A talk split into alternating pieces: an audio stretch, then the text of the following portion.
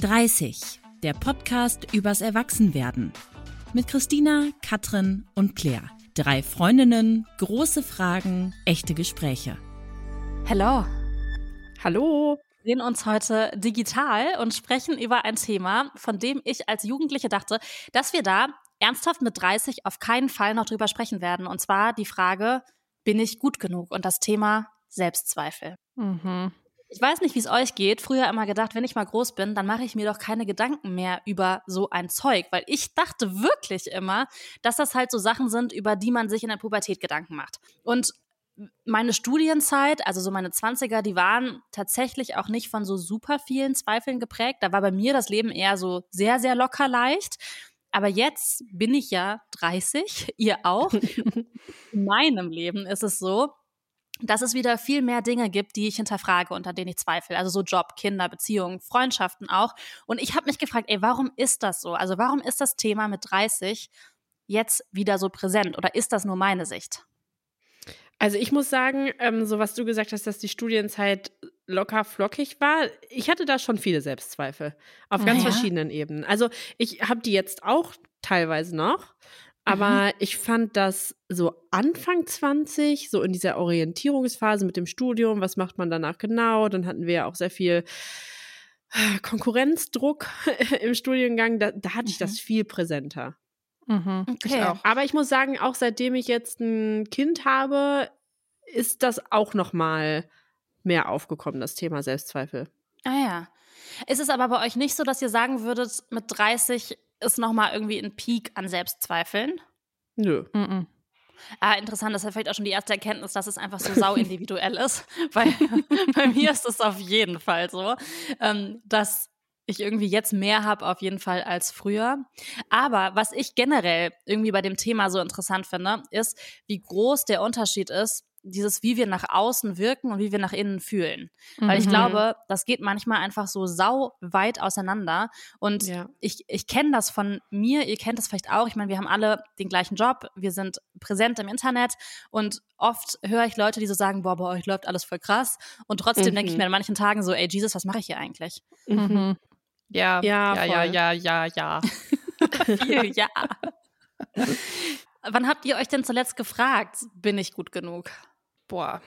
Mm, also ich muss sagen, ich habe in letzter Zeit jetzt nicht irgendwas so krass in Frage gestellt, so bin ich gut genug für meine Beziehung oder bin ich gut genug für meine Freunde oder so, sondern eher vielleicht in so in so kleineren Dingen mal, also so keine Ahnung, Selbstzweifel vielleicht auch nicht im Sinne von bin ich gut genug, aber so dass ich an mir selbst gezweifelt habe, zum Beispiel bei Entscheidungen, die das Haus betroffen haben, dass ich irgendwie so gedacht habe, ähm, keine Ahnung, ich entscheide mir jetzt hier irgendwelche Dinge und dabei kann ich das doch eigentlich alles gar nicht und ich habe doch gar keine Ahnung und was, wenn es mir nachher nicht mehr gefällt oder dass man mhm. halt so überfordert war, so mit seinen Entscheidungen und dann daran gezweifelt hat, ob man wirklich die beste Person für diesen Job ist oder für diese Entscheidung hast du dann so ein Gedankenkarussell oder ist es einfach so kurz ein Moment, wo du dich fragst, so, boah, war das jetzt eine gute Entscheidung? Also, ich bin generell ein Mensch, der sich sehr viele Sorgen macht und der auch sich sehr viele Gedanken macht und der auch sehr schnell immer vom Worst-Case-Szenario ausgeht, muss man einfach mal so sagen. Also in meinem Kopf ist schon auch immer so Weltuntergang. ähm, das heißt, so Gedankenkarussell ist schon ein großer Part in meinem Leben, leider. Und ist auch nicht so, nicht so leicht abzustellen. Also ich weiß nicht, ähm, ich weiß nicht, ob ihr das kennt, aber das ist so ein bisschen so, mm, man kann das ganz, also es gibt dann so Menschen, die dann so sagen, ja, dann hör doch einfach mal auf, dir so viele Sorgen zu machen. Und das ist halt ungefähr so, als würde man einer Person, die Hunger hat, sagen, hör doch einfach mal auf, Hunger zu haben. Also so, mhm. ich kann das nicht in meinem Kopf einfach abstellen und sagen, ja, okay, ich mache mir jetzt einfach keine Sorgen mehr. Stimmt. Danke für den Tipp. Sondern es ist halt so, so krass in meiner Persönlichkeit verankert. Und deswegen mache ich mir schon immer sehr viele Sorgen um sehr viele Dinge. Und natürlich auch darum, welche Entscheidungen ich treffe, wie ich auf andere Leute vielleicht auch wirke mal in irgendeiner Situation, weil sich das tatsächlich krass gelegt hat in den letzten Jahren. Aber so, ja, es hat schon viel mit Unsicherheiten zu tun, die auch vielleicht aus, ja, aus früheren Situationen so stammen noch oder so. Aber jetzt mittlerweile muss ich sagen, ist es wirklich viel, viel besser geworden. Das war wirklich, wie du gerade auch gesagt hast, Christina, am Anfang des Studiums so viel schlimmer. Mhm. Ähm, und jetzt, wo ich so merke, okay, ich bin voll gesettelt, ähm, habe jetzt so den Lebensweg gefunden, mit dem ich mich wohlfühle und so, da ist es viel, viel weniger geworden. Und auch gerade beim Thema Job. Also seit ich unsere Firma habe mit euch, äh, denke ich mir so, geil, ich habe das gefunden, was ich machen will. Ähm, und das war halt auch jahrelang nicht der Fall. Oh, voll schön. Also schön, dass sich das verändert hat jetzt in letzter Zeit. Christina, wie ist das bei dir? Gibt es so einen Moment, wo du dich zuletzt gefragt hast, bin ich gut genug? Ja, ich habe das schon immer mal wieder. Mm, und ich muss auch sagen, dass dieses plötzlich Mama sein daran auch noch mal was verändert hat. Also ich merke halt, dass ich so verschiedene Rollen habe. Ich bin Christina, ich bin eine Freundin, ich bin eine Partnerin und ich bin eine Mama. Mhm. Und ich, nee, Mama hatte ich schon, ne? Aber ich nee. bin auch eine, ich bin auch eine arbeitende Person. So. Mhm. Und diese vier Rollen, die sind manchmal so schwer unter einen Hut zu bekommen. Also ist manchmal so in meinem Kopf und das, da sind wir auch schon bei dem Selbstzweifel, den ich habe, dass ich mich so frage, ähm, also jetzt auch erst vor kurzem, dass ich mich gefragt habe, kann ich diese arbeitende Person in mir sehen, die wie viel ich versuche zu geben und bin ich genug, schaffe ich genug, so weil auf der anderen Seite habe ich natürlich dann auch noch dieses Baby, was dann manchmal auch krank ist und da muss man sich auch drum kümmern und so. Und so dieses zwischen den Stühlen stehen hat bei mir manchmal auch einfach dazu geführt, dass ich so an mir gezweifelt habe, ob ich überhaupt allem gerecht werden kann. Und da mhm. denke ich auch viel drüber nach. Also auch immer so, ich bespreche das dann auch viel mit Moritz und ähm, bin dann auch sehr schnell mit mir im Reinen weil mhm. ich dann entweder was verändere oder mir einfach eine Einstellung dazu schaffe. Aber es sind schon auch Sachen, die mich dann sehr belasten. Also davon kann ich mich auf jeden Fall nicht freimachen. Und, Und das ist schon auch so, dass da manchmal so ein, so ein Tränchen kullert oder so. Mhm. Und hast du dann in dem Moment auch diese Gedankenkreisel, also dieses immer wieder über das über dasselbe Szenario nachdenken oder denselben Gedankengang durchspielen oder ist das bei dir, prägt sich das irgendwie anders aus? Hm, nee, ich habe das eher so, dass ich da zwei Tage sehr viel drüber nachdenke und mich da sehr belastet und dann ist gut. Okay. Aber es ist jetzt nicht so, dass ich jeden Abend ins Bett gehe und dann jeden Abend nicht einschlafen kann, weil nichts anderes in meinem Kopf ist als das Problem. Mhm, mhm. Genau. Das ist spannend. Ich glaube, dieses Thema Arbeit und Mama sein, da kommen wir gleich nochmal drauf zurück, weil das auch was war, was aus der Community viel gespiegelt wurde. Dass das mhm. so ein äh, Knackpunkt war, nicht nur dieses, bin ich gut genug als Mutter, sondern auch, bin ich jetzt, wo ich Mutter bin, noch gut genug als Arbeitnehmerin oder als Arbeitgeberin, je nachdem, mhm. in welcher Rolle man halt ist. Ähm, ich habe im Vorfeld auch darüber nachgedacht, was so meine Antwort auf die Frage wäre, wann ich zuletzt mir darüber Gedanken gemacht habe, ob ich gut genug bin. Und ähm, ich glaube, so das, das most obvious Thema gerade ist natürlich so Dating, Beziehungen und so, weil man mhm. da natürlich mhm. konstant irgendwie konfrontiert ist mit Ablehnung oder auch mit, äh, ja, ich finde dich gut, ich finde dich doch nicht mehr gut. Mit einer ähm, Bewertung. Mit einer Bewertung, genau. Nicht einer mhm. Ablehnung, sondern mit einer Bewertung. Ähm, aber grundsätzlich muss ich sagen, ich glaube, ich bin so ein bisschen auf der anderen auf dem anderen Ende der Skala als du, Katrin. Also mhm. ich, ähm, ich krieg so deine Sorgen und Ängste gar nicht so viel mit. Also ich nehme dich gar nicht wahr als Freundin, die jetzt immer so Weltuntergangsszenarien aus sich ausmalt. Null. Nee. Ähm, Natürlich reden wir da manchmal so im beruflichen Kontext drüber, weil du das dann selber sagst, aber ähm, tatsächlich nehme ich dich nicht, weil du hast dich jetzt gerade so als so ängstliche Person beschrieben. Nee. Das, das ist wirklich gar nicht so. Also, ähm, aber klar, was in dir drinnen passiert, ist ja auch was anderes als das, was ich mhm. merke. Nur weil ich gerade meinte, ich bin so auf dem anderen Ende der Skala, ich habe tatsächlich öfter schon darüber nachgedacht, warum ich mir bei manchen Themen so wenig Gedanken mache. Ähm, also Krass. ich glaube, mir ist tatsächlich viel einfach sehr egal. Und mhm. das das, ich hatte da tatsächlich echt eine Weile so ein Thema mit, dass ich so dachte, hä, warum sagen mir alle, sie machen sich so viele Sorgen um Dinge und, und fragen sich so viele Sachen und ich mache das nicht. Und das meine ich gar nicht damit als, boah, das ist voll cool von mir, dass ich, dass ich das nicht mache.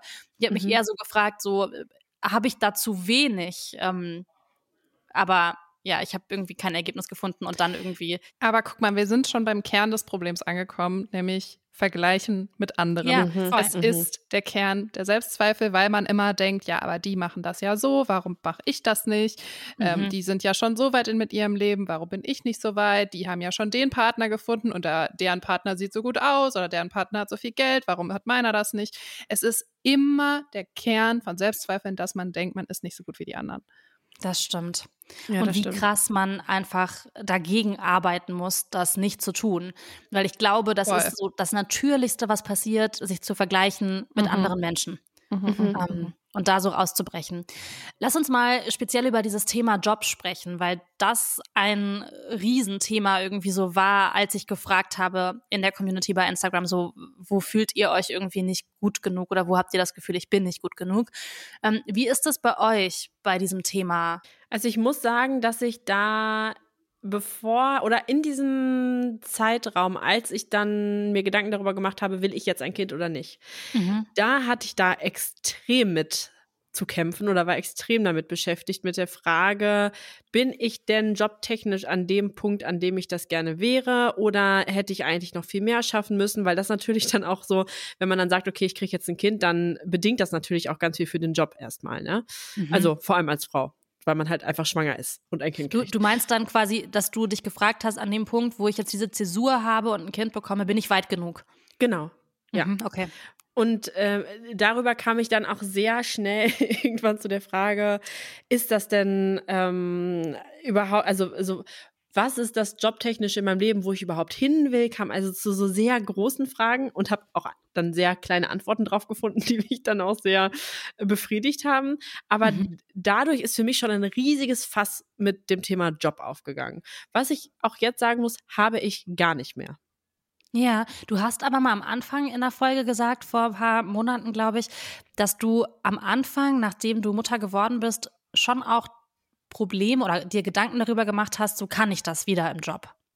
Ach so, ja, genau. Also wenn es dann wirklich so um dieses jetzt als Mama auch Geschäftsführerin sein, was ich ja auch Mhm. bin, da äh, hatte ich tatsächlich einfach Sorge, das war boah, ein paar Wochen nach der Geburt, dass ich mich da, also da ist man tatsächlich, oder ich war da tatsächlich auch einfach gar nicht so auf der Höhe. Ich hatte voll die Konzentrationsschwierigkeiten und dachte mir so, mein Gott, wie soll ich das jemals wieder hinkriegen, auf Mhm. dieses Arbeitslevel von vorher zurückzukommen?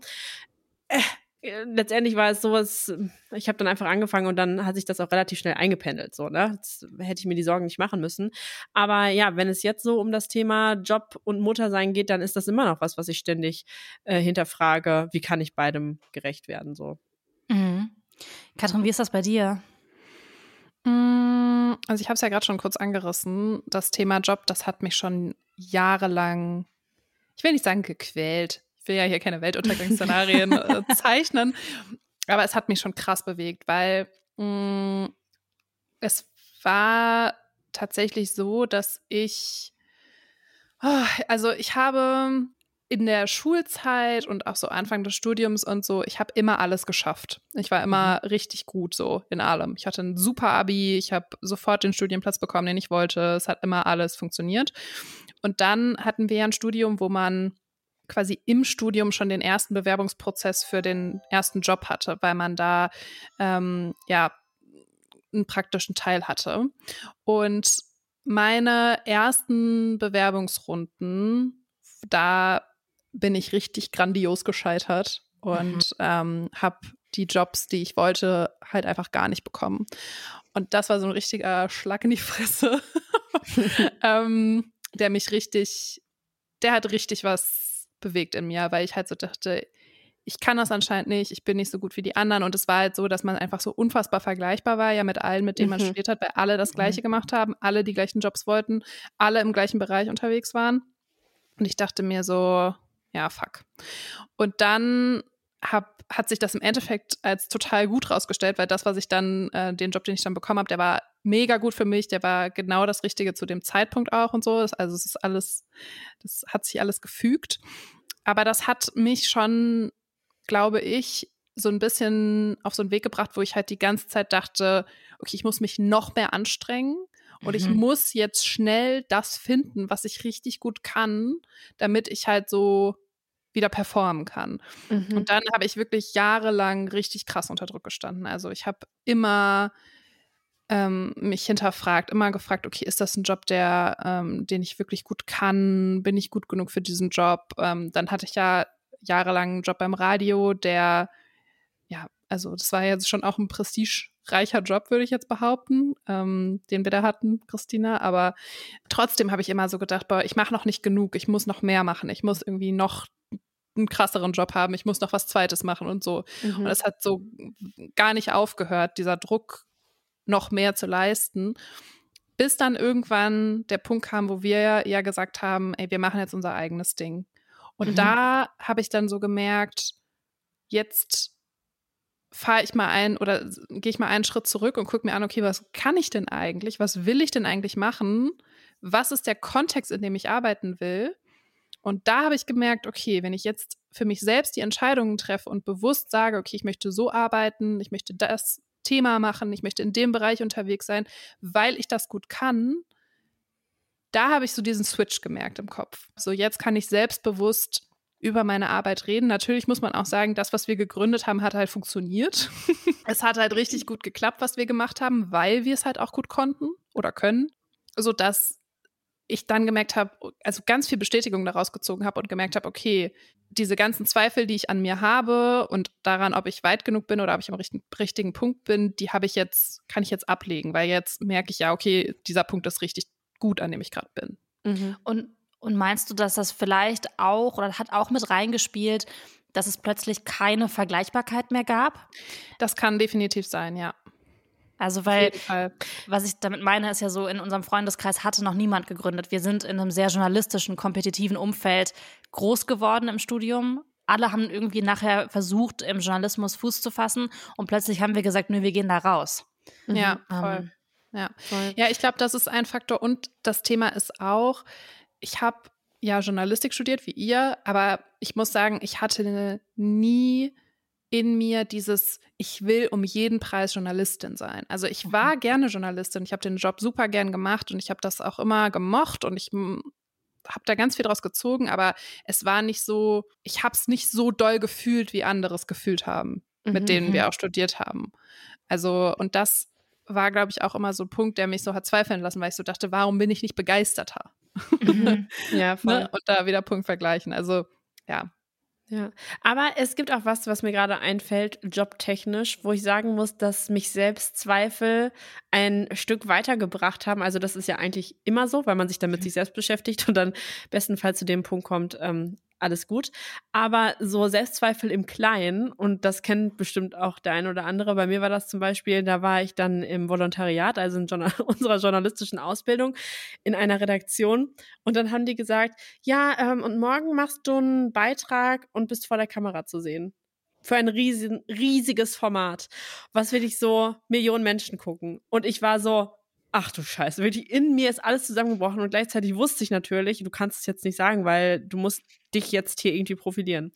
Und dann bin ich nach Hause gegangen, habe eine kleine Panikattacke gekriegt, wirklich so mit heulen und schnell atmen. Und Moritz war die ganze Zeit so, Christina, du schaffst das, du schaffst das. Wirklich bin ich morgens aufgewacht, habe mir dann hab nochmal eine kurze Panikattacke gekriegt, mir die Tränen weggewischt und bin zu diesem Dreh gefahren. Und es hat, Surprise, gut geklappt. Weil natürlich mhm. hätten die mir nicht gesagt, du machst das, wenn die gewusst hätten, ich kann das überhaupt nicht. So, es ja. war voll die große Challenge, aber da war es einfach cool, dass ich mich die ganze Zeit so gefragt habe, oh Gott, kann ich das eigentlich? Ich glaube nicht. Und dann hat es doch geklappt. Und das war, boah, also allein, dass ich das noch so präsent erzählen kann, das ist irgendwie fast zehn Jahre her, das ist für mich, das war so ein positiver, empower, äh, empowernder Moment. Mhm.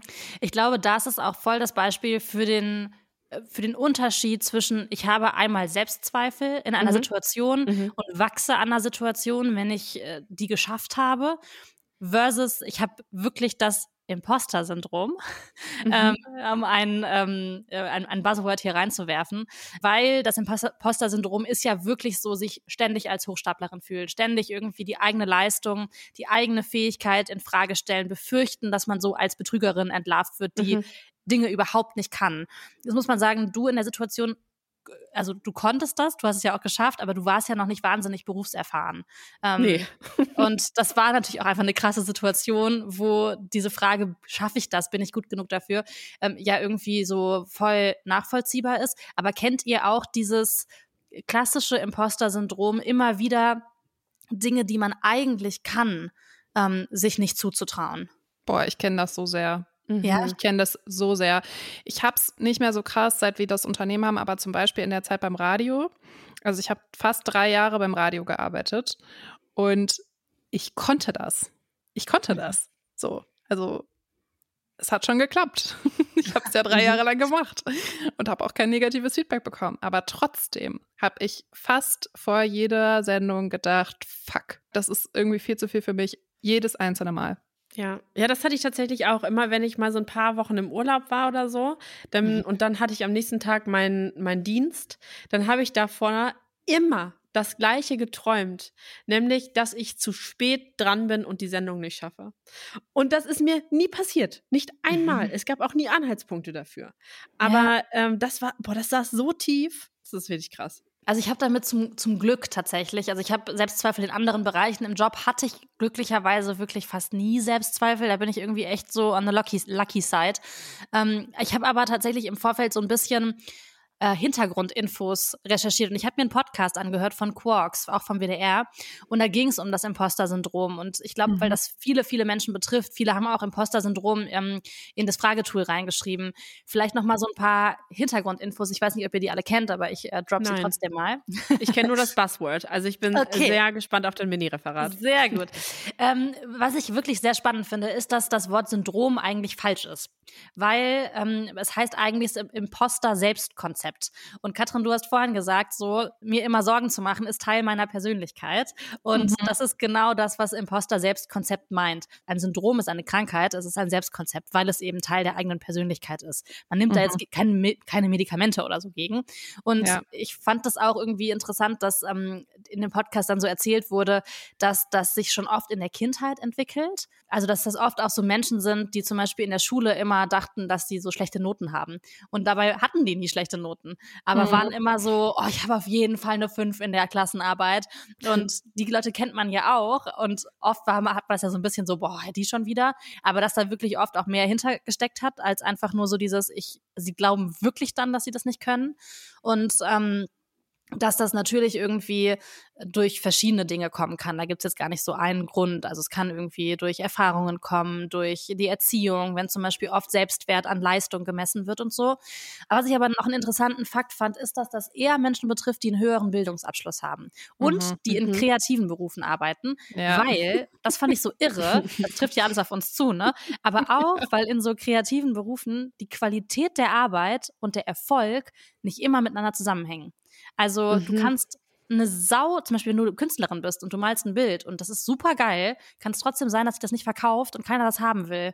Und das ist halt nicht so quantifizierbar, überprüfbar, mhm. wie das irgendwie in anderen Berufen ist. Das fand ich irgendwie ganz interessant bei dem Thema nochmal. Wollte ich euch mal kurz droppen. Danke. Ja. Ich bin Sehr gerne. Sehr gerne. Und ich glaube, ich hab's nicht. Nee. Das Imposter. Katrin, du? Ah, ja, doch, doch. Ich, ich habe das schon. Ja. Mhm. Also, keine Ahnung, das ist jetzt so eine selbstdiagnostizierte ähm, Behauptung. Mhm. Aber ich erkenne mich schon immer in sehr vielen Dingen wieder, mhm. die damit zusammenhängen. Ich habe ähm, ich hab letztens einen TikTok gesehen. Boah, ich sag jetzt immer, ich habe einen TikTok gesehen. Ja, wow, Claire, du bist so richtig hip. ja, ich versuche das nicht so als meine Ideen zu verkaufen, aber ich merke auch, das kommt irgendwie auch nicht so sympathisch rüber, dass ich einfach die ganze Zeit sage, ich habe bei TikTok gesehen. Und zwar geht das so ein bisschen in deine Kalenderspruchrichtung, Christel. Ähm, mhm. ich, ich lese euch den mal vor. ist auf Englisch. Und zwar heißt der Doubt has killed more dreams than failure ever will. Also der Zweifel hat mehr Träume kaputt gemacht, als Versagen es je tun wird. Und ich fand mhm. das wirklich so passend. Zum Beispiel, ja. ich habe so darüber nachgedacht, dass also über mich und mein Leben nachgedacht ähm, und dachte so, boah, ich hätte so gerne die ersten Monate in diesem Jahr im Ausland verbracht und in der Sonne gearbeitet. Und ich habe es aber nicht gemacht. Ich sitze ja jetzt hier gerade in Köln und es ist einfach Kackwetter draußen. Und ich habe so daran gezweifelt, dass ich alleine wegreise. Und ich habe irgendwie immer so daran gezweifelt, dass ich alleine eine gute Zeit haben könnte, dass ich alleine von woanders arbeite, wenn da niemand da ist. Und jetzt denke ich mir halt so, ey, diese ganzen Zweifel, warum ich das nicht machen sollte, warum ich bloß nicht alleine wegfahren sollte, irgendwie nach, weiß ich nicht, Costa Rica oder Kapstadt oder so, die haben diesen Traum halt gekillt. Und ich hätte mhm. ja einfach fahren können und vielleicht wäre es halt doof geworden und ich wäre vielleicht einsam gewesen, ich wäre zurückgekommen. Aber ich habe es halt gar nicht erst versucht. Und das mhm. finde ich halt so bitter irgendwie. Und da stand mir wirklich mein Zweifel im Weg. Das stimmt. Ja. Es ist schon irgendwie traurig, wenn man sich das dann vor Augen führt. Wobei ich dann so eine Person wäre, die dann sagen würde: Ja, aber guck mal, was in der Zeit alles Cooles passiert ist. Und ja. versuche mir das dann immer so zu reden: War ja gut, dass ich nicht gefahren bin. aber ich glaube trotzdem, oft stehen wir uns selber im Weg, weil wir dann Dinge so zerdenken. Ja, mhm. voll, voll. An der Stelle mal eine Frage. Also, wir haben ja jetzt ein Unternehmen gegründet, zu dritt. Ja. Hättet ihr das Unternehmen auch gegründet, wenn es die beiden jeweiligen anderen Personen nicht gegeben hätte, die in dem gleichen Moment auch hätten gründen wollen? Nein. Nee. Aber nur weil ihr das nicht wolltet oder weil ihr auch daran gezweifelt habt, dass das klappt? Also ich glaube, ich hätte gar nicht wir waren ja in Jobs, die uns auch Spaß gemacht haben. Deshalb mhm. glaube ich, hätte ich gar nicht so den Drive gehabt, das jetzt so alleine durchzuziehen, weil wie wir jetzt auch im Nachhinein gemerkt haben, ist das wahnsinnig viel Arbeit und wir würden es ja auch nie wieder anders machen als in der Konstellation, in der wir es jetzt gemacht haben. Aber ich glaube, doch, doch ich glaube, das wäre tatsächlich ein Punkt gewesen, wo ich gedacht hätte, das schaffe ich alleine doch niemals. Ja, ich glaube ich auch. Ich hätte auch einfach so gedacht, ich bin da nicht gut genug für. Ich habe keine Ahnung mhm. von Zahlen. Ich habe keine Ahnung, wie ich Mitarbeiterinnen einstellen soll. Äh, und natürlich auch viele Aspekte so, ähm, es macht auch weniger Spaß alleine. Das darf man natürlich jetzt auch nicht vergessen. Mhm. Ja, Aber mh, mm, ich glaube, ich wäre auch gar nicht an den Punkt gekommen, dass das überhaupt real bis in mein Bewusstsein mhm. vorgedrungen wäre, dass es ein Szenario ist, was ich machen will. Ja, Und bei voll. dir, Katrin? Nee, bei mir nämlich auch. Also ich hätte auch, also auf gar keinen Fall. Ich hätte da so dran gezweifelt, dass das überhaupt jemanden interessiert, was ich machen will oder so. Mhm. Ähm, aber wie krass eigentlich, dass das ja zeigt, wenn man sich zusammentut, dass man dann solche Zweifel auch voll gut überwinden kann. Ne? Das gilt ja vielleicht auch für andere Themen, in denen man Selbstzweifel hat und in denen andere vielleicht auch Selbstzweifel haben. Und wenn man sich zusammentut, mhm. hat man die aber vielleicht nicht mehr. Total. So wie mit dem Podcast. Werbung. Christel, ich habe einen neuen besten Freund. Wen? Kenne ich den noch nicht? Ja, kennst du noch nicht. Der kommt bei mir jetzt fast jede Woche. Das ist nämlich mein HelloFresh-Lieferant. Der ist wirklich die netteste Person überhaupt und der hat mein Leben so viel einfacher gemacht. Okay. ähm, da bin ich jetzt ganz gespannt. Was macht er denn so Tolles? Der bringt mir nicht nur leckeres Essen, der rettet mich wirklich auch vor dem Verhungern. Der trägt sogar meine HelloFresh-Boxen bis vor die Haustür in den vierten Stock. Also absoluter Luxus. Da kann ich dann direkt meine Gerichte im Kühlschrank verstauen oder sofort loskochen. Okay, das ist absolut verständlich, dass du den jetzt als einen deiner besten Freunde bezeichnest. In den vierten Stock würde ich das nämlich nicht schleppen wollen, ehrlich gesagt. Aber dafür freue ich mich auch immer mindestens genauso über die leckeren Gerichte, die man sich jede Woche neu bei HelloFresh aussuchen kann. Die Boxen gibt es ganz flexibel im Abo und ihr könnt die Bestellung jederzeit pausieren oder das Abo ändern, wenn ihr auf Reisen seid oder mal für ein paar mehr Menschen kochen möchtet. Und wir haben natürlich auch einen super Deal für euch, mit dem ihr auf eure HelloFresh-Boxen ordentlich sparen könnt, mit dem Code 30. Alles groß geschrieben und mit Doppel S. In Deutschland spart ihr da bis zu 120 Euro, in Österreich bis zu 130 Euro und in der Schweiz sogar bis zu 140 Schweizer Franken. Und das Beste ist, der Code ist sowohl für neue als auch für ehemalige Kunden gültig. Alle Infos haben wir euch natürlich wie immer in die Show Notes gepackt und denkt an unseren Code 30. Hier. Guck mal, ich hätte niemals einen 30er-Podcast alleine gemacht. Im ja, Leben das nicht. stimmt. Da hätte ich mir mhm. gedacht, wie, pein wie peinlich ist das denn, wenn das nicht klappt und das keiner hört. Und ja, das stimmt. zu dritt verteilt man ja auch so ein bisschen die Verantwortung auf euch. Also wir Voll. Ja, nicht nur die Arbeitszeit, sondern auch die Emotionen. Voll. Und ich meine, wie viel wir auch immer zu dritt über Selbstzweifel reden, die uns beschäftigen. Mhm. Also ich erinnere mich auch noch dran, Katrin, das ist jetzt ein paar Jahre her, ne? Aber dass so dieses Jobthema dich auch total beschäftigt hat und wie häufig wir einfach auch zusammen darüber geredet haben, weil ich ja auch äh, teilweise an einem ähnlichen Punkt war oder wir alle drei eigentlich. Und ähm, das ist einfach so cool, wenn man weiß, hey, ich bin nicht alleine damit. Also selbst wenn es nicht exakt das gleiche Thema ist, weiß ich, ja. es gibt Menschen, die auch mit irgendwas strugglen. Mhm. Und immer offen darüber sprechen. Ne? Das machen wir ja tatsächlich wirklich sehr, sehr viel am Abendessenstisch mit irgendwelchen Leuten, die auch vielleicht noch nie so oft beim Abendessen dabei waren, die dann immer so sind, huch. das ja. ist aber irritierend, dass ihr da so offen drüber redet. Oder zum Beispiel in diesem Podcast. In diesem Podcast, ja. Wie ist das denn? Wie ist das denn beim Thema Beziehung? Gibt es Momente, in denen ihr vielleicht auch gar nicht in eurer aktu äh, Christina, das ist schwierig. Also ich wollte gerade sagen, vielleicht gar nicht unbedingt in eurer aktuellen Beziehung, aber doch bei Christina in der aktuellen Beziehung. Ähm, Katrin, bei dir vielleicht auch in der Vergangenheit. Also gibt es irgendwie Momente, in denen ihr dachtet, ich habe Zweifel, bin ich gut genug in dieser Beziehung oder bin ich eine gut genuge, ist das richtiges Deutsch, eine gut genuge Freundin? Habe ich noch nie gedacht während der letzten 13 Jahre. Mhm. Habe ich auch vorher darüber nachgedacht, ob das ein Bereich ist, in dem ich irgendwann mal Selbstzweifel hatte und muss ich ganz klar sagen, nein. Mhm. Mhm. Also, beim, ja, okay, gut, warte mal. Doch, es gab noch mal so eine Situation. ah, okay, okay, da war ich 17, da war ich 17 und Moritz war im Auslandssemester und dann Oh Gott, das ist wirklich so sweet, wenn ich darüber nachdenke. Naja, und dann war er auf so einer Party und dann hat er da mit so einem Mädel getanzt und davon gab es dann Fotos. Und da war ich mhm. halt ähm, voll eifersüchtig und dachte so, ach, vielleicht ist das auch eher der Typ, auf den Moritz steht. Mhm. Und ich bin gar nicht die Richtige. Und ist es so, also Moritz hatte zum Beispiel vorher auch noch keine Freundin. Ähm, ist das überhaupt so, kann das überhaupt halten, wenn ich jetzt so die Erste bin? Ähm, und oder braucht er da vielleicht noch andere Erfahrungen? Aber das bezieht bezieht sich wirklich so auf das, äh, mein 17., 18. Lebensjahr. Danach hatte ich das aber, nicht mehr. Aber ich glaube, das ist ganz übertragbar für viele Menschen in Beziehungen auch aktuell. Also so kann ich, also bin ich quasi, es ist ja im Kern, bin ich genug für die Person oder guckt mhm. die sich vielleicht noch woanders um? Ähm, hm. Deshalb glaube ich, dass das tatsächlich relatable ist für viele, wenn auch jetzt in einem anderen Altersbereich. Aber Katrin, wie ist das bei dir? Hm. Also ich war nicht gut genug. Mhm. Das ist jetzt schon lange her und ich will jetzt auch keine alten Kamellen rausholen eigentlich, aber mein Ex-Freund hat sich, ähm, boah, ich weiß gar nicht mehr, wie es genau war, aber er hat sich auf jeden Fall getrennt, weil er was mit einer anderen Person hatte. Mhm. Und ich weiß nicht, ob er erst was mit ihr hatte, sich dann getrennt hat oder sich erst getrennt hat, dann was mit ihr hatte. Ich weiß es nicht mehr. Auf jeden Fall, sie war der Grund. Mhm. Und das, also für alle, die schon mal in so einer Situation waren, betrogen worden sind oder whatever, man denkt halt so, also erstmal denkt man sich so, du Arsch, und dann denkt man, hä, war ich irgendwie nicht genug, war ich nicht mhm. gut genug so. Mhm. Und das ist natürlich schon, ist jetzt Jahre her und hat mich auch zum Beispiel überhaupt nicht dazu bewogen, jetzt irgendwie total eifersüchtig zu sein oder sowas, sondern das hat einfach so, dachte ich einfach so in dem Moment so, hm, ist ja jetzt nicht so toll gelaufen.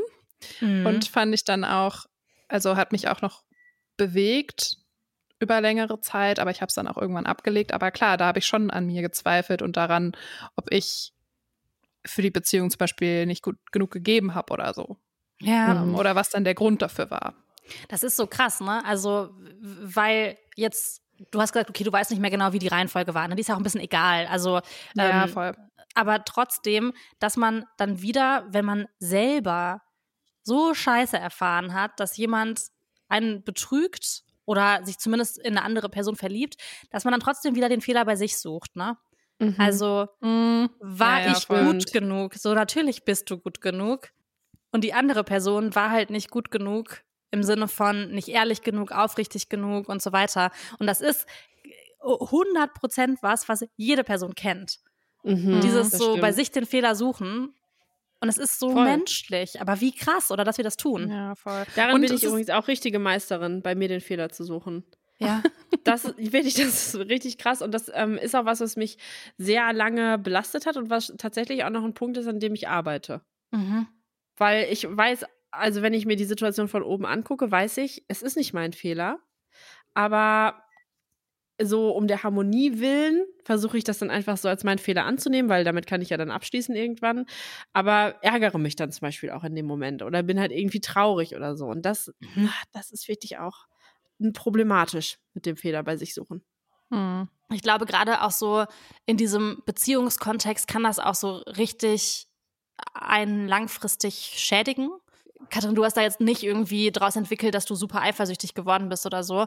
Ähm, mhm. Aber ich kann irgendwie verstehen, wenn das passiert. Also ich habe, äh, bei mir ist das ja gerade so ein ja. bisschen akuter, ne? Also so durch die Trennung, die jetzt nicht auf Grundlage von, ähm, von irgendwie einer anderen Person war. Es war einfach, wir wollen unser Leben nicht miteinander verbringen oder äh, das stimmt gar nicht, nicht wir. Ähm, mein Ex-Freund hat sich dafür entschieden, diese Trennung durchführen zu wollen, weil er sich quasi gegen ein Leben mit mir entschieden hat. Und das finde mhm. ich ist so für mich in dem Moment letztes Jahr so die härteste Form der Zurückweisung gewesen, weil natürlich dahinter für mich stand, war ich nicht gut genug, war ich es nicht wert, dass du ein Leben mit mir führen willst. Ähm, gerade so um die 30er in meinem Bekannten- und Freundeskreis trennen sich gerade viele und es ist ja oft eine Entscheidung gegen ein Leben mit einer Person. Mhm. Ja. ja, es ist so sehr existenziell einfach, ne? Ja. Und ich glaube, dazu gehört dann sehr viel, ich weiß gar nicht, was das ist, was dazu gehört. Sehr viel Selbstbewusstsein, sehr viele Gespräche mit anderen, oh, sehr viel Selbstreflexion, ähm, dass man einfach an den Punkt kommt, dass man sagt, okay, ja, es war schon irgendwie eine Entscheidung gegen mich, aber ich bin äh, schon nicht der Grund. So. Also es ist so, es ist aus den Gedankengängen des anderen passiert. Ne? Aber mhm. ich kann auch verstehen, dass es Leute gibt, die das mega fertig macht und die dann, so anders als du, Katrin zum Beispiel, einfach daraus die Konsequenz ziehen, in, in der nächsten Beziehung extrem eifersüchtig zu sein, zum Beispiel. Total, total.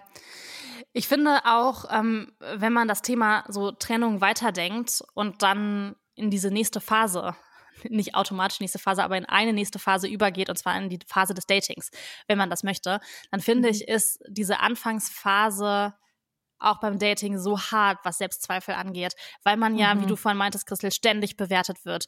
Mhm. Ich habe wirklich auch Freundinnen, die machen kein Online-Dating, weil die halt immer wieder diese mini kleinen Zurückweisungen erlebt haben und sagen so, ey, ich pack das nicht mehr. Ja, voll. Mhm. Ähm, voll wenn man irgendwie verstehen. anfängt zu schreiben und auf einmal kriegt man keine Antwort mehr, man trifft sich und so.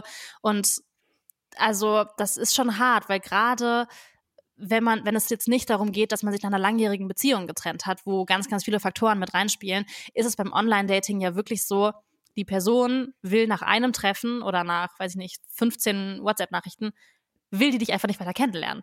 Und das hm. liegt ja dann schon, also vielleicht auch an vielen anderen Dingen, aber schon auch an einem selbst. Das ist schon, finde ich, ähm, was, was extrem Selbstzweifel schürt.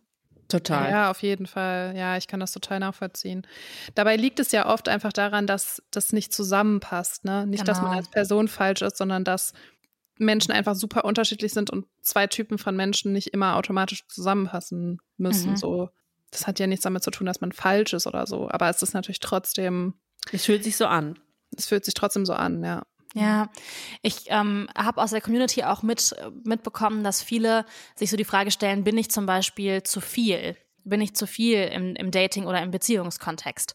Also, dass ganz viele mhm. Unsicherheiten und Selbstzweifel dadurch entstehen. Jetzt klar im Dating-Kontext sowas wie, war ich zu fordernd oder darf ich jetzt schon wieder eine WhatsApp schreiben? Also so ganz kleine Dinge. Mhm. Aber natürlich auch im größeren Beziehungskontext so, ähm, fordere ich zu viel von meinem Partner oder von meiner Partnerin ein. Und das fand ich auch interessant, dass es das dann doch so ist, dass sehr, sehr viele Menschen in ihren aktiven und auch funktionierenden, oder ob die funktionieren, keine Ahnung, aber zumindest in ihren Beziehungen, die sie gerade führen, dass sie Sorge haben, da irgendwie nicht gut genug zu sein oder zu viel zu sein.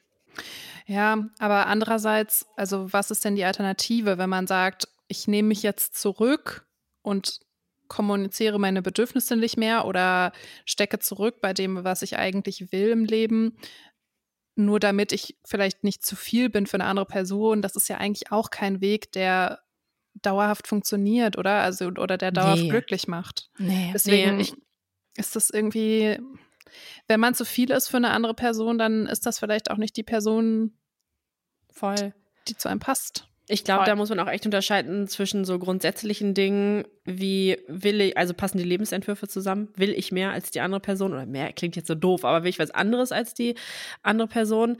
Oder ob das jetzt so auch im Kleinen sein kann, ähm, das Beispiel, was du äh, gerade hattest, Claire, was hast du gesagt? Irgendwie kommuniziere ich zu viel oder genau. irgendwie so. Mm, schreibe ich zu viel. Genau, also das sind halt Sachen, da würde ich mal sagen, das ist diese sogenannte Beziehungsarbeit, dass man halt äh, mhm. äh, kommuniziert, was man will und was man nicht will und wie das dann, dann findet man halt einen Kompromiss. Aber da gibt es ja. natürlich schon noch einen Unterschied. Ja, ich finde ganz wichtig bei diesem Thema auch einfach zu erkennen, dass es Bereiche gibt, da hat man es einfach nicht in der Hand. Also es gibt zum Beispiel, wenn man verlassen wird oder wenn man betrogen wird, ne, dann gibt es einfach manchmal Dinge, die hat man nicht kommen sehen. Und man mhm. hätte die auch im Vorfeld nicht ändern können. Egal, was man getan hätte, so wahrscheinlich wäre das trotzdem passiert. Und deshalb finde ich, ist oft irgendwie die Frage nicht, bin ich gut genug, dass das nicht passiert, also dass ich zum Beispiel nicht betrogen werde, nicht verlassen werde, sondern kann ich, wenn es passiert, mit der Situation gut genug umgehen? Mhm. Ähm, und das ist, finde ich, eher so der Perspektivwechsel, den man vielleicht versuchen kann zu schaffen. Weil es ist ja auch einfach, es kostet ja so viel Energie, sich immer wieder die Frage zu stellen, in Beziehungen, bin ich gut genug für die Person? Weil, also es ist ja so ein Energiefresser. Voll. Mhm. Wie ist das denn jetzt andere Formen von Beziehungen, also nicht romantische Beziehungen, sondern Freundschaften? Habt ihr oder kennt ihr das in Freundschaften Selbstzweifel zu haben? Ja, ich habe darüber nachgedacht und mir ist so eine Lebensphase eingefallen, wo ich das ganz, ganz krass erlebt habe. Und zwar in meinem Studium in Amsterdam. Da habe ich ein Jahr lang in Holland gelebt, in Amsterdam. Und äh, ich kannte da obviously niemanden und bin da halt hingekommen in diesen Studiengang und da waren super viele Deutsche, also das war international gemischt, aber da waren auch viele Deutsche und so und ähm, es war, war, eigentlich auch eine coole Truppe, weil halt viele auch so aus den Medien und so, also man hat ja dann einen Studiengang, wo man irgendwie auch so selber relaten kann, obviously. Mhm. Und dann war es aber schon so, dass so in den ersten paar Monaten sich so Freundesgruppen gebildet haben und ich war von keiner davon Teil. Mhm. Und ich habe mich immer gefragt, warum mag mich keiner? Also warum kann ich nirgendwo Teil von sein? Von mhm. keiner dieser Freundesgruppen. Und habe dann auch immer so irgendwie überlegt, okay, wie, wie haben die das geschafft, dass die sich irgendwie so kennengelernt haben? Also mhm. habe ich irgendwas falsch gemacht oder so? Ja, und dann habe ich irgendwann so gedacht, okay, das hat ja jetzt alles keinen Sinn. Du musst jetzt über deinen Schatten springen und du musst dich jetzt aktiv vorstellen bei diesen Menschen mhm. und dich aktiv einladen in deren Freundeskreis. Hallo, ich bin Katrin. ja. Und Leute, boah, das war so awkward, Leute. Da bin ich, da war so irgendeine so Uni-Veranstaltung abends und dann ähm, hatte ich halt so niemanden, mit dem ich da hingehen konnte, saß dann halt so alleine und dann danach habe ich halt so gesehen, wie so eine Gruppe und die hatte ich schon so ein paar Mal gesehen, dachte ich so, die sehen cool aus. ähm, habe ich so gesehen, dass die halt in so eine Kneipe gegangen sind die da in der Nähe war. Und dann bin ich wirklich dahin gegangen und habe gefragt, hi, ich habe gehört, dass ihr mit die, dass ihr noch in die Kneipe geht, kann ich vielleicht mitkommen? Und oh. die waren so, die waren so, äh, okay. die fanden es richtig awkward, glaube ich. War voll nett. Ich habe dann ja auch ähm, da tolle Mädels kennengelernt, mit denen dann auch das Semester da verbracht und so. Und äh, wir haben uns auch gut verstanden und das hat auch alles gut gepasst. Und alles gut so. Also das war dann so eine Success Story. Aber die Zeit davor, die war wirklich richtig scheiße, weil du siehst so, wie sich alle so connecten und du selbst kommst halt zur Vorlesung und setzt dich halt alleine in deine Reihe, weil du niemanden kennst und auch nicht weißt, was du mhm. machen sollst. Boah, was für ein krasses Gefühl. Also ja, ja, das war voll scheiße. Ich weiß auch nicht genau, woran das lag. Ich glaube, weil ich, also viele hatten sich vorher schon über Facebook connected. Da war ich aber oh. nicht. Und dann äh, war ich auch irgendwie ein bisschen später da, weil ich vorher noch reisen war. Dann habe ich so ein bisschen so diesen Anfangsstart verpasst. Und dann war ich halt irgendwie so über. Mhm. Aber es ist dann irgendwann, also ja, ich habe es dann ja in die Hand genommen und dann war es auch gut. Aber, aber sehr viel Mut gehört dazu. Sehr viel Mut, sehr ja. viel Mut gekostet, ja. ja. Und auch sehr viel Verzweiflung musste dem vorhergehen, muss ich auch oh. ehrlich sagen, weil ich mir so dachte, okay, ich kann jetzt nicht ein Jahr hier alleine sein. Aber weißt du, was ich krass finde? Ich glaube, dass das ganz oft einfach auch Glück ist.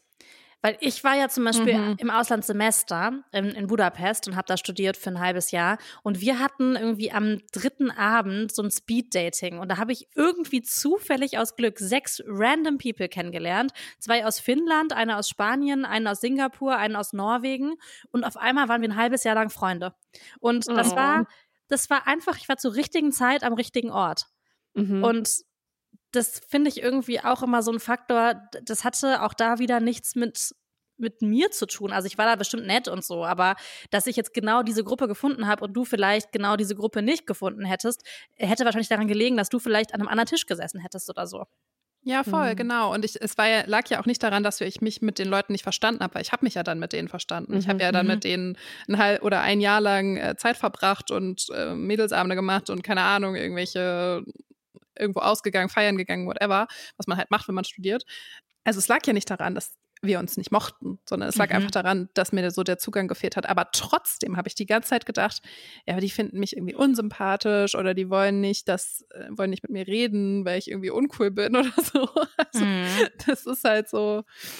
Ja, man, man sucht den Fehler bei sich selbst. Ja, voll. Die Katze beißt sich in den Schwanz. Um es mit Christinas Worten zu sagen. Was ich tatsächlich Danke. schon auch manchmal habe, ist, dass ähm, dass mir Freundinnen und jetzt gar nicht in einem Freunde kennenlernen Kontext, sondern wirklich enge Freundinnen mir nach Treffen schreiben und mir dann sagen so, boah, Claire, es tut mir voll leid, dass ich da und da das und das gesagt habe. Mhm. Ich wollte noch mal sagen, ich habe das und das gar nicht so gemeint. Und ich bin immer so, hey, wovon redest du? Also ich habe dir zwar Krass. zugehört, aber ich äh, ich habe das nicht in meinem Kopf noch so oft durchgespielt wie du vielleicht. Und ich habe das vielleicht überhört oder vielleicht war es auch einer dieser Dinge, die mir dann so ein bisschen egal waren im Positiven oder keine Ahnung, auch im Negativen, weiß ich nicht. Aber zumindest kenne ich Freundinnen von mir, die mir relativ regelmäßig nachtreffen, verunsicherte Nachrichten schreiben, und das ganz, ganz viel Raum einnimmt, bei denen ein Treffen nochmal zu rekonstruieren und zu überlegen, mhm wie habe ich oder wie haben sie sich verhalten. Das kenne ich ja gar nicht, aber das mache ich immer. Ja? ja? Oh Gott, mhm. ich kenne das auch nicht. Ja. Was, aber was heißt das? Du aber machst ich, immer so wie? Also ich kommuniziere das dann nicht. also ich sag dann nicht so, ähm, Claire, ich habe zu dir diesen Satz gesagt oder so. Mhm. Vielleicht auch auf einem anderen Level. Aber ich rekapituliere schon immer wie ein Treffen abgelaufen ist, wer was wann gesagt hat. Ja? Und ob vielleicht irgendwas blöd angekommen sein könnte. Doch, das mache ich immer. Ach, Wahnsinn. Oh, krass. du, du auch, Christina, du nicht, ne? Nein, nein, nein, nein. Also es ist schon so, dass ich dann auch immer so eine, äh, ja, auch das nochmal durchgehe. Und weil ich es aber einfach so nett fand oder äh, keine Ahnung, manchmal ist ja dann nicht genug Raum, um einen Punkt zu Ende zu besprechen oder so. Und dann fallen mir noch Fragen ein, mhm. die ich der Person beim nächsten Mal stellen will oder so. Aber jetzt nie so, dass ich denke, oh, äh, ich wollte jetzt eine Sache nicht so sagen, hoffentlich denkt sie nicht, ich bin bekloppt oder was auch immer. Nee, das habe ich nicht so. Ja, ich, ich habe auch noch nie solche Nachrichten bekommen, muss ich sagen. Nee, ach, ich doch, ich schon, schon. Auch. Ja. ja. Mhm. mhm. Ich finde das aber auch nicht schlimm. Also alle Menschen, die jetzt nee. Nachrichten schreiben, ähm, ist schon okay, dass ihr das macht. Ähm, es ist halt ich so. Ich finde es ja eigentlich sogar gut. Ich finde es auch Weil gut. es ist ja besser, das dann der Person zu sagen und das anzusprechen und das vielleicht auch von seiner Seele zu äh, bekommen, als mhm. dass man so irgendwie noch zwei Wochen lang darüber nachdenkt, oh mein Gott, in der Situation habe ich diesen Satz gesagt. Hoffentlich hasst die Person mich nicht. Mhm. Ja, ja, das sowieso. Ähm, weil das ist ja, also dann lieber sagen, als ja. das nicht zu sagen. Absolut. Und ich würde mir einfach nur wünschen, dass, dass die Personen irgendwie das einfach gar nicht erst fühlen. Aber das ist ja leicht mhm. gesagt, ne? So. Ja, also Katrin lacht in ihr Mikrofon. ähm, Christina, nochmal ein Thema, was wahrscheinlich jetzt eher so für dich ist, und zwar das Thema Mama werden. Ähm, wir haben es vorhin schon mal so ein bisschen ange, angerissen. Tatsächlich kam das oft im Fragetool. Bin ich gut genug, um Mutter zu sein? Hast du dir im Vorfeld oder nach der Geburt oder jetzt? Ist das ein Thema? Es gab einen Punkt, über den ich nachgedacht habe. Das ist so ein Mini-Punkt, dass ich immer als sehr ungeduldig wahrgenommen wurde. Mhm. Ähm, ja, doch von anderen so und mir das oft als Schwäche ausgelegt wurde und natürlich ist es in manchen Situationen auch eine Schwäche und da habe ich mich dann schon gefragt, oh Gott, oh Gott, kriege ich das wirklich so hin, weil ich glaube, mit so einem Kind braucht man Geduld, weil das checkt ja sehr lange nicht, was ich von ihm will. Mhm. Aber das war tatsächlich der einzige Punkt und dann war Romy da und von Tag eins habe ich das Gefühl nicht mehr. Weil, also, also ich habe so total in diese Rolle, in diese neue Rolle reingefunden und es ist halt alles auch total neu für mich. Das hat, ich weiß ja auch nicht, wie man eine Mama ist. Ich finde selber einfach so meinen Weg und denke auch viel darüber nach. Aber ich orientiere mich jetzt auch ganz bewusst nicht an anderen, Mhm. Also suche mir manchmal so ein bisschen Best Practice Sachen raus, die ich irgendwie cool finde, denke ich mir so, auch die übernehme ich. Aber ich versuche ganz dolle und bisher gelingt mir das eigentlich auch, mich nicht zu vergleichen. Und da sind wir wieder, wieder bei diesem Punkt, dass Vergleichbarkeit diese Selbstzweifel schürt.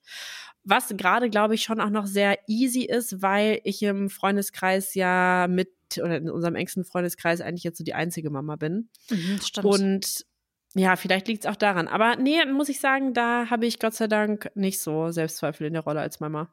Mhm. Ich würde an der Stelle gerne ein Thema ausklammern, was zwar auch oft kam, aber euch in den Show Notes eine Folge dazu verlinken, und zwar das Thema Körper. Ähm, mhm. Wir haben schon sehr viel über Körper auch gesprochen, werden das auch noch in weiteren Folgen tun, würde das aber hier an der Stelle ausklammern. Und eine, eine Frage habe ich aber noch an euch, und zwar, warum ist das so, dass negative Dinge, also diese Sorgen, diese Zweifel, dass die immer so viel mehr Gewicht haben als positive Dinge. Ich meine, wir kennen das ja auch so aus dem Podcast, ne? Kriegen wir irgendwie einen negativen Kommentar, denken wir darüber viel mehr nach, als wenn wir 30 positive Kommentare bekommen. Aber es ist ja auch so im, im Leben so. Also warum machen wir uns so viel Gedanken? Warum hat das Negative so viel Gewicht? Ja, weil man halt gefallen will, ne? Also wenn du mhm. jetzt mal an die, an die negativen Nachrichten denkst, die wir manchmal bekommen von HörerInnen, mhm. dann denkt man halt so, ja, scheiße, habe ich einen Fehler gemacht? Ist das irgendwie, ja, es ist halt gefallen wollen, den Fehler bei sich suchen und mhm. irgendwie mhm. Bestätigung auch sich wünschen, ne? Also so, wenn uns Leute schreiben, wow, wir finden den Podcast total gut und ihr sprecht mir voll aus der Seele und ich kann das alles total nachvollziehen, dann freuen wir uns darüber und fühlen uns halt bestätigt. Und wenn jemand sagt, das ist aber nicht so, dann sind wir halt so, äh, okay, fuck, was haben wir falsch gemacht? Mhm. Mhm. Deswegen glaube ich, ist es das Thema Bestätigung. Voll. Und ich glaube, was natürlich auch dann verletzend ist, also jetzt gar nicht nur so für den Podcast, sondern generell, kennt man ja wahrscheinlich auch aus dem Privatleben, wenn man sich mit einer Sache so mega viel Mühe gegeben hat oder da so Herzblut reinsteckt und mhm. dann kommt halt was Negatives. Dann schmerzt das so doll, weil man sich so denkt, hä, aber ich habe doch alles gegeben.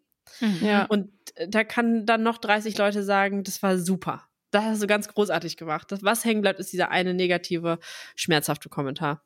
Mhm. Deshalb vielleicht ja auch so viel Zweifel in zwischenmenschlichen Beziehungen, weil da geht es ja viel um, um mögen, lieben und all diese Themen. Habt ihr denn zum, ganz zum Abschluss eine Strategie, damit ihr weniger an euch selbst zweifelt. Katrin, vielleicht erstmal an dich, die sehr viel zweifelt. Hast du einen Weg gefunden, damit umzugehen? Mm. Jetzt sag nicht nein. Ähm, also ich glaube tatsächlich, der Weg ist radikale Akzeptanz. Mhm. Also, das meinte ich vorhin so ein bisschen mit diesem, man sagt einer Person, die Hunger hat, auch nicht hör mal auf, Hunger zu haben. Ich mache mir halt Sorgen. Ich mache mir Sorgen, das ist so, das gehört einfach zu mir und das ist auch in Ordnung. Und ich darf mir Sorgen machen und ich darf auch nicht immer alles nur positiv sehen. Und ich glaube, das zu akzeptieren und zu sehen, okay, mh, hm, auch wenn ich mir Sorgen mache, kann ich trotzdem sehen, dass Dinge klappen, dass Dinge ähm, total positiv verlaufen, dass sich irgendwie tolle äh, Sachen ergeben, dass ich ähm, irgendwie Bestätigung bekomme für Sachen, die gut klappen oder so. Das dann nicht klein zu reden, sondern für sich auch zu, zu akzeptieren und irgendwie zu sehen, dass das auch alles dazugehört und aber dass die Sorgen auch dazugehören dürfen. Das ist für mich so ein bisschen der Weg. Aber ich glaube, das ist so krass individuell, weil mhm. ich weiß nicht, ob man das für Leute pauschalisieren kann oder ob man einen Tipp gegen Selbstzweifel geben kann, weil es, ey, das sind so viele Themen, die das betreffen kann und so mhm. viele Situationen. Boah, da tue ich mich echt schwer. Für mhm. mich war mhm. der Weg radikale Akzeptanz. Und ich mache mir Sorgen, aber das ist okay. Mhm. Und für dich, Christel? Für mich ist der Weg Kommunikation, dass ich das wirklich äußere, wenn ich einen Selbstzweifel habe, weil ich die Erfahrung gemacht habe, wenn ich mit dem Selbstzweifel alleine bin, dann wird es für immer ein Selbstzweifel bleiben und hat zieht vielleicht auch noch negative Konsequenzen nach sich. Mhm. Also, dass er zum Beispiel größer wird oder sich auf andere Bereiche dann auch noch ausweitet, was völlig unnötig wäre. Und deshalb habe ich die Erfahrung gemacht, einfach das sehr früh auch anzusprechen und gar nicht unbedingt um dann eine Bestätigung zu bekommen, hey, nee, das ist nicht so, sondern dass man vielleicht auch darüber redet, okay, aber wie können wir das denn jetzt lösen oder mh, hm, eine andere Perspektive mal dazu zu hören. Manchmal hilft es ja auch schon, wenn jemand sagt, boah, ganz ehrlich, ich habe keine Lösung, aber das fühle ich genau so. Mhm. Und das hat mich immer total weitergebracht. Ich muss aber auch sagen, dass das was ist, was nicht abgeschlossen ist, sondern was ich auch extrem woran ich einfach extrem arbeite an dieser Kommunikation und jetzt gerade durch, dadurch, dass ich Mama geworden bin und sich meine Rollen als Geschäftsführerin, als Christina, als Freundin, als Mama verschoben haben, also bewusst auch verschoben haben, muss ich sagen, sind das, äh, ja, ist diese Kommunikation in einigen dieser Bereichen muss ich mir neu erschließen. Also mhm. gerade wenn es zum Beispiel auch so um Freundschaft geht, dann habe ich auch manchmal das Gefühl, boah, ich würde so gerne hier einfach weiterhin die Freundin sein, aber leider ist halt jetzt, habe ich kein Dreieck mehr, sondern ich habe jetzt ein Viereck von meinen Rollen, weil ich jetzt auch noch Mama bin. Das heißt, es fallen eben auch Zeit, also das viertelt sich jetzt halt, ne? Mhm. Und das dann aber auch so zu besprechen, fällt mir manchmal schwer. So wie ich mhm. dann zum Beispiel auch wahrgenommen werde. Also ob ich jetzt, ob ihr mich zum Beispiel anders wahrnehmt, ne? Weil da ist natürlich auch wieder so, dass ich mir denke, oh Gott, was ist, wenn sie sagen, ja, sie ist total anders? Was, so, ne, mhm. wie gehe ich dann damit um? Weil wenn man kommuniziert, dann muss man auch damit rechnen, dass da auch Sachen kommen, die nicht so toll sind.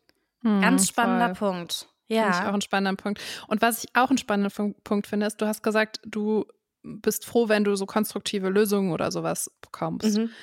Bei mir ist es zum Beispiel so, dass ich mir gar nicht immer konstruktive Lösungen wünsche für Selbstzweifel, mhm. sondern dass ich auch einfach das mal so einfach nur so das haben will das mhm. stehen lassen will und dass ich nicht immer einen konstruktiven Lösungsansatz für alles brauche, was mich gerade beschäftigt, sondern dass es auch mal Voll.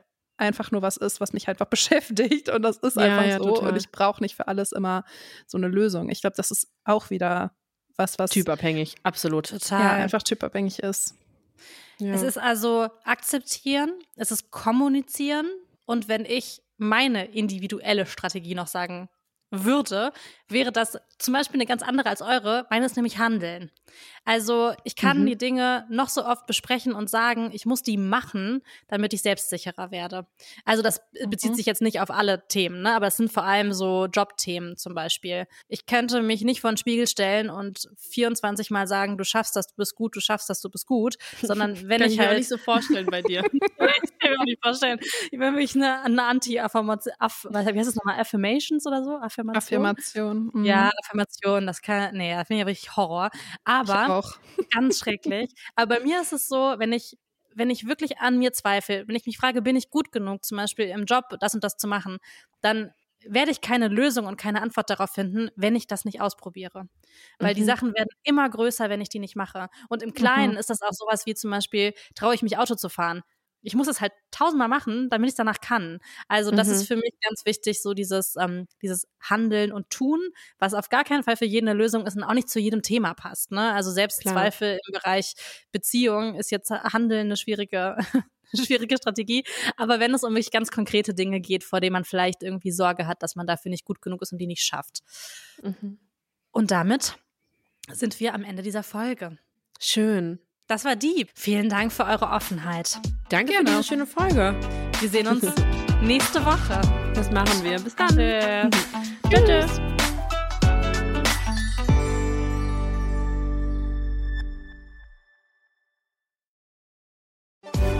Werbung. Christel, ich habe einen neuen besten Freund. Wen? Kenne ich den noch nicht? Ja, kennst du noch nicht. Der kommt bei mir jetzt fast jede Woche. Das ist nämlich mein HelloFresh-Lieferant. Der ist wirklich die netteste Person überhaupt und der hat mein Leben so viel einfacher gemacht. Okay. ähm, da bin ich jetzt ganz gespannt. Was macht er denn so Tolles?